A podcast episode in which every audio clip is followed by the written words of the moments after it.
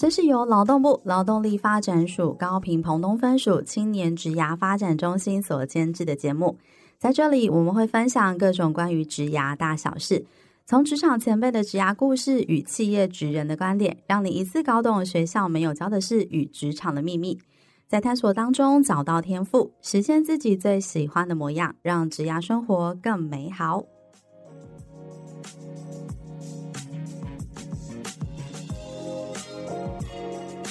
Hello，欢迎大家来到幼师沙龙，我是黛西，嗨，我是舒婷。好，今天的节目呢，是我们教练来开讲的单元。那在今天的节目当中，为大家邀请到的大来宾是我们 WISE 的职涯教练，同时也是职场没人教的事的创办人洪伟腾教练。欢迎 Henry 教练。Hello，大家好，我是 Henry，很高兴有机会在空中跟大家相见。Henry 教练跟 YS 其实已经持续合作蛮多讲座跟技能性的一些实战力课程许多年了。那其实教练过去拥有一些研发跟业务的实务经验，那在先后也创立了人才帮跟职场没人教的事情，来传递一些职场的经验哦。那并引导后辈能顺利衔接职场，这好重要。因此今天邀请到 Henry 教练来跟大家聊聊职场的进化术，让大家知道啊，升迁路。路线不是只有一条，当然也不是佛系的等待。在职场上，如何抓住升迁的关键，为自己打造升迁的地图？我们来听听看教练今天怎么说。刚刚舒婷讲到一个蛮重要，就是升迁，尤其现在越接近年底，我觉得大家对于自己的职涯规划好像有会有一点点的浮动。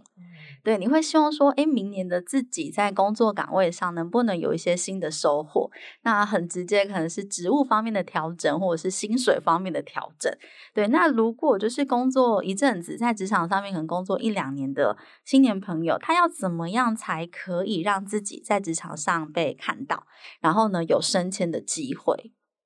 ？OK，其实我觉得这个是很常见到的一个。大家的困扰哈，我们在职场上怎么样被见到？其实不止工作一两年，有时候工作五年的朋友也会遇到一样的问题。嗯、啊，那我想这可以从几个面向来给大家一些参考的方向哈。第一个是说，呃，本身的努力，我相信这是一定必然的，这是先决条件哈。我们工作的产出一定要有。那另外一个是，通常在台湾的教育之下，我们比较缺乏的一块，应该是说，我们怎么样让自己的好被别人看见。嗯，因为台湾的教育都会告诉我们要谦虚，谦虚，但是有时候过分的谦虚反而让自己失去了一些机会，这是其实相当可惜的。好，所以我们通常都会建议，哦，在职场上工作的朋友，尤其是年轻的朋友，可以学会如何让自己的好被别人看见。例如说，你可以在我们像年底的时间，你可以让你的主管知道说，我今年做了什么事情，主动的把你今年做过的事情整理成一份呃记录。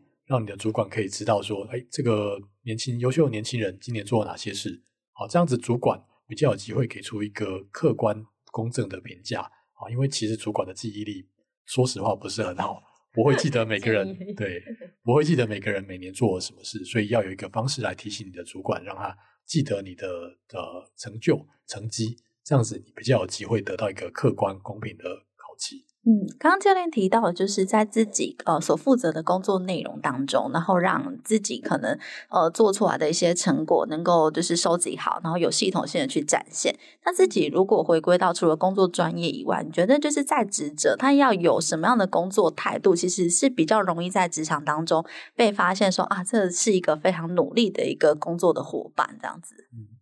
我的看法是这样哈，通常。如果有这样子想法情况之下，最好是先看一下自己十年之后想要成为怎样子的人。好，那根据你的计划来反推，你可能会比较容易知道，我有一个很明确的目标，我希望十年之后，例如说变成一个管理职，好，或者是我有一间自己的店。那当你有这样很明确的目标之后，你就会很有动机去做这些事情。那接下来在这个职场上工作的过程之中，透过你这些动机，你就会展现出你的热情跟你的努力。那另外一块就是怎么让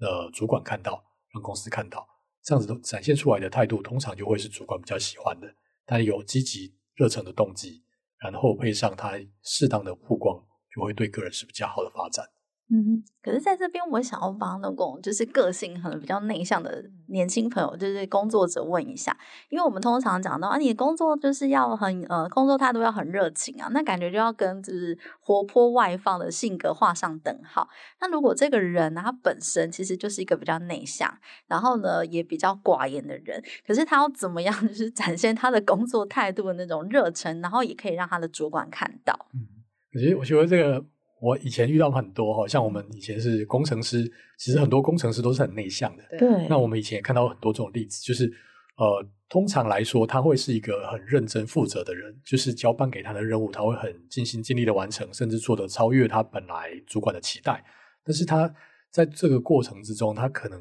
在年底的时候，他忘了告诉主管他做了什么事，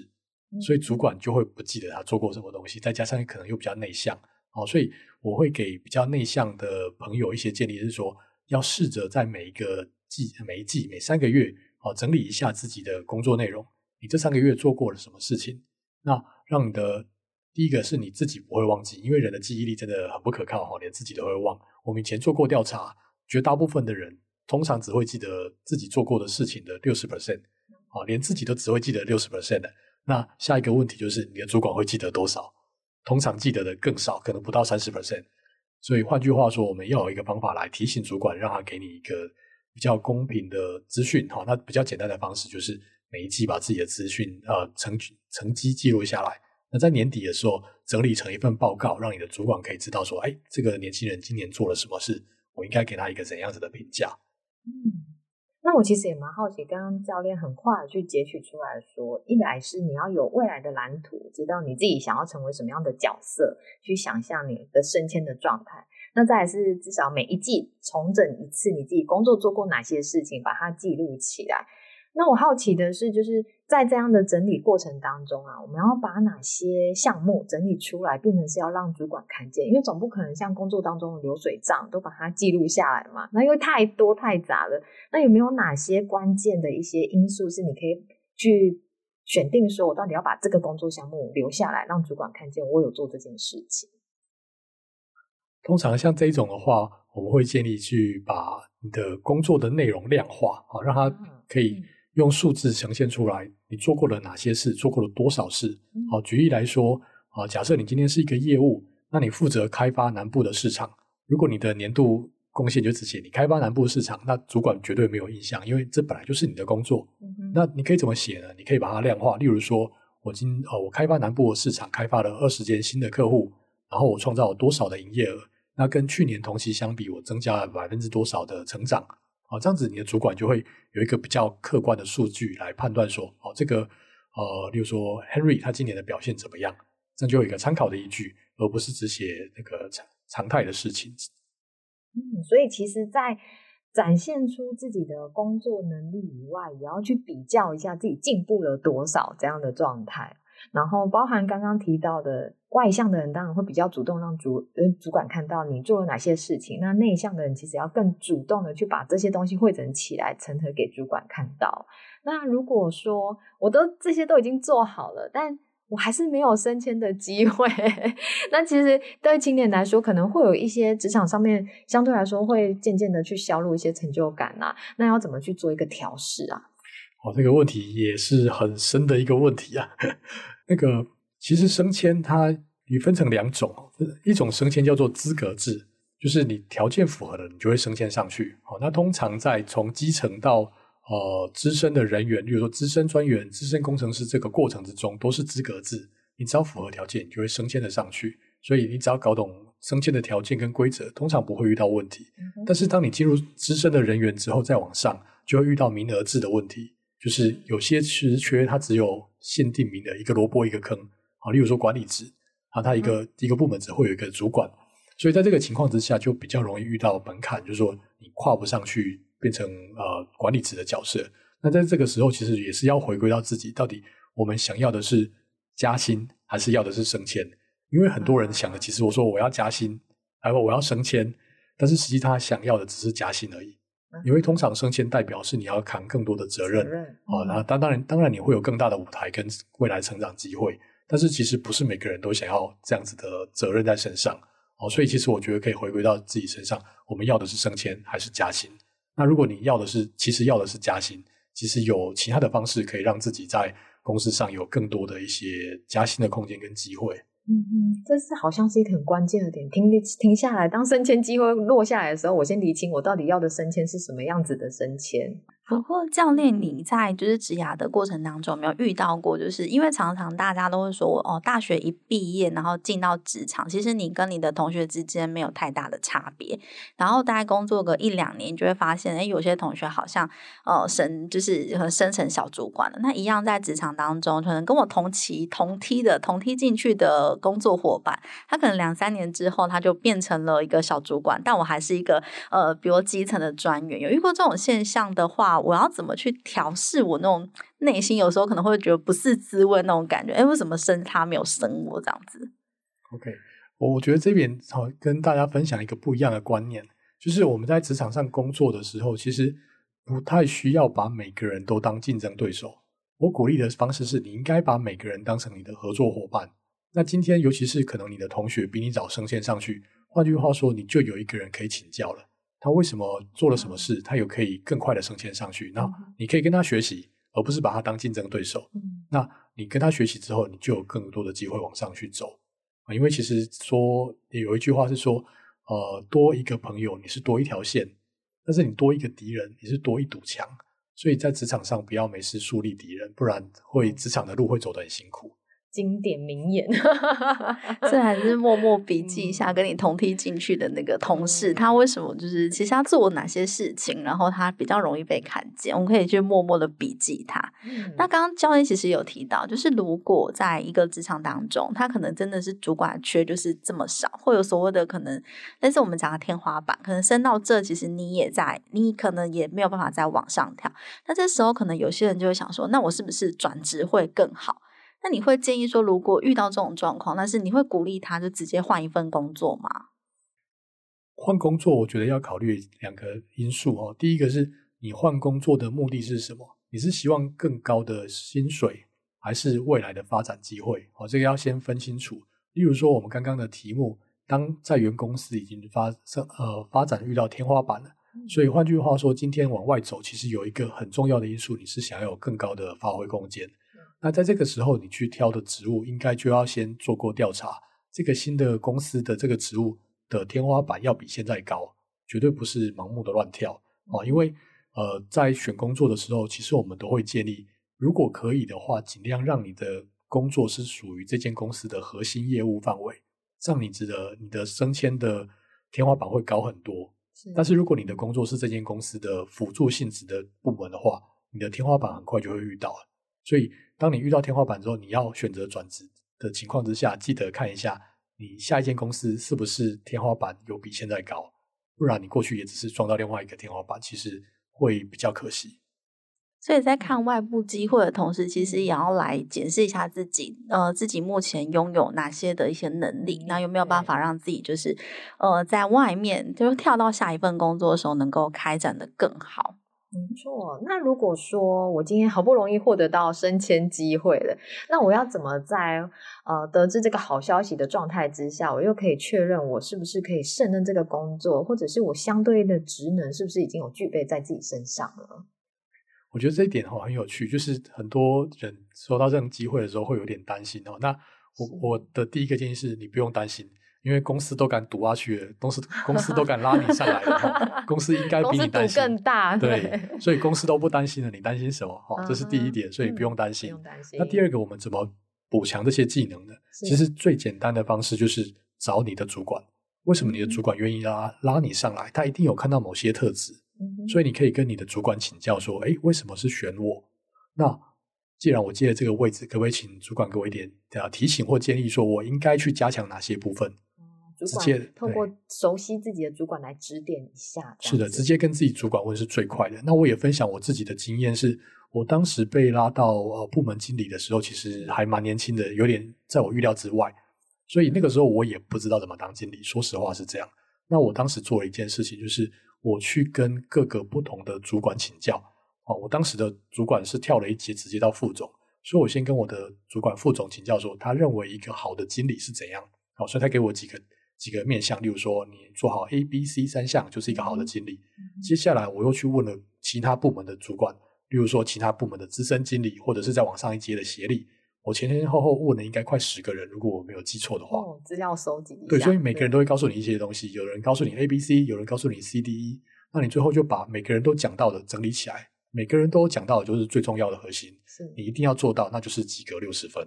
那如果有些人提到的，哦，就是呃。连级的部分比较大的那个圈圈框起来，如果你可以把每个人都提到说好主管的角色你都做到，那基本上你就是一个非常完美的主管，因为在其他的人眼中，他们认为的好主管你都已经达具备了。好，所以跟你的主管问，我认为是一个最快最有效的方式，然后再跟你其他斜上方的主管请教，你就可以得到一个相当完整的拼图。这其实是一个很开放的心态，因为很多。特别是青年第一次升为是小主管的时候，他会很急于想要有一些表现，也担心别人看到他的弱势，所以他其实都不太敢主动去问去问别人。对，公司内部的人不敢去请教。对，但我觉得这是一个逆向操作，反而可以让别人肯定你的学习跟请教的一个姿态，这样子。嗯，那教练，你那时候在问就是其他部门的主管的时候，你有就是是只是鼓起勇气，还是你就觉得这是一件很自然的事，可以直接这样去问？呃，我会，我我已经那个时候我已经习惯这样问了啦，因为我在更前面一个职位的时候，技术经理的时候，我就已经问过了，好，所以概念是一样的，啊、只是问的人对象不同。嗯，那其实切入的角度也蛮单纯的，就是因为他是斜上方的主管，不是我的直属主管，嗯、我跟他其实工作上也没有直接的交集，但是可能在公司认识，那就会找个机会跟他打个招呼，就他说，哎，我刚接什么位置，然后不是很熟，有没有机会跟您请教？那其实很有趣，绝大部分的主管。遇到人家来请教他的时候，他都会愿意教，是因为你跟他没有直接的利害关系，关所以他会愿意教。好，那你这个情况之下，你就可以收集到很多资讯，嗯、那对于自己会很有帮助。那你跟这个新的主管，呃，那个斜上方的主管也会建立交情，所以对于个人自己在公司发展也会很有帮助。嗯。而且我常听到有一句话其实蛮有趣，就会说：“哦，你换了位置就换了脑袋。”这是真的，就是如果今天顺利争取到一个升迁的机会，那你成为了一个小主管，他在整个思考的思维上面，是不是要让自己有一点点调整跟反转？哎，呃，没错，这是这是真的，我必须说这是真的。换了位置，你必须换脑袋，不然你会无法胜任新的位置的的角色。好，那我们看过有一些。比较年轻的朋友，一开始他转不过去，很大的问题就是在心态调试。嗯、那最主要的问题在于不敢做坏人。嗯、当上管理职之后，其实你有时候会需要扮黑脸，尤其是当呃有一些违规的状况，或者是不符合预期的状况的时候，第一个门槛就是你要能让自己的心态愿意去当黑脸。嗯、很多人会在这一关心态上卡住过不去。那当他不想得罪人，不想当黑脸的时候，很多东西你会无法正常推展，所以你就丧失了。呃，担任一个好管理者、主管的角色，那就会间接造成你无法继续往上。嗯嗯。那在老师的，就是在教练的职涯历程当中，有没有遇过，就是可能跟你同期，都差不多同一时间进公司，可是你后来变成主管，他变成是你的下属，然后你要出来扮黑脸的时候，他。嗯就是可能也不能讲说他不听不听你讲，他可能就会觉得就是你要怎么样，因为我觉得年轻朋友可能会比较不好意思，就是哎那个某某某，你这边可能要调整一下，毕竟他们有些可能是前辈，对，有些可能前辈 或者是真的是很很熟的一个好同事，是前年我们还在就是共同就是呃。完成一个专案，可是两年之后我变成你的主管，但是我不知道怎么样，就是请你去做修正。那老就是教练，如果遇到这种状况的话，你会怎么样去化解这样子的问题？OK，这个经验我也有一些蛮特殊的部分可以分享啊。其实我当主管的时候，因为比较年轻，我底下所有的人年纪都比我大，嗯、除了一位之外，好，所以应该有资格回答这个问题。好，那那我觉得几块就是第一个，呃，当主管其实当主管它是一个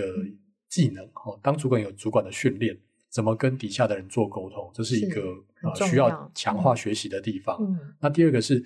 呃，你需要去就事论事来做一些分析哈，不要说因为今天这个人跟你是朋友很熟，那你就开通了一些通融的做法，因为这样可能会造破坏了整个制度。因为你今天通融了一个人，其他人可能就会有样学样。那这就是刚刚说到，必须要有扮黑脸的心态、心理准备。那从另外一个角度来讲，就是呃，要有一个心理建设，是说我今天的角色是这个部门的可能小主管或主呃主管。所以为了这个部门的长期发展，我必须这么做。好，那你可以私底下跟你的朋友先沟通一下这个状况，但是公事上我们还是必须照着规矩去走，否则你没有办法定下一个标准之后，其他人就是会去会观望。好，就是说，哎，呃，A 做这件事没事，B 做这件事有事，对，会想要挑战底线的感觉。对，那反而主管你就会待不住。嗯，好，对。就没有那一致性了，对原则的部分，嗯，所以成功扮黑脸或有勇气扮黑脸，好像也是另外一个很重要的一个升迁的课题耶。我觉得就心态建设了，有一本书叫做《被讨厌的勇气》，其实有点类似的概念。前阵子很红，是没错没错。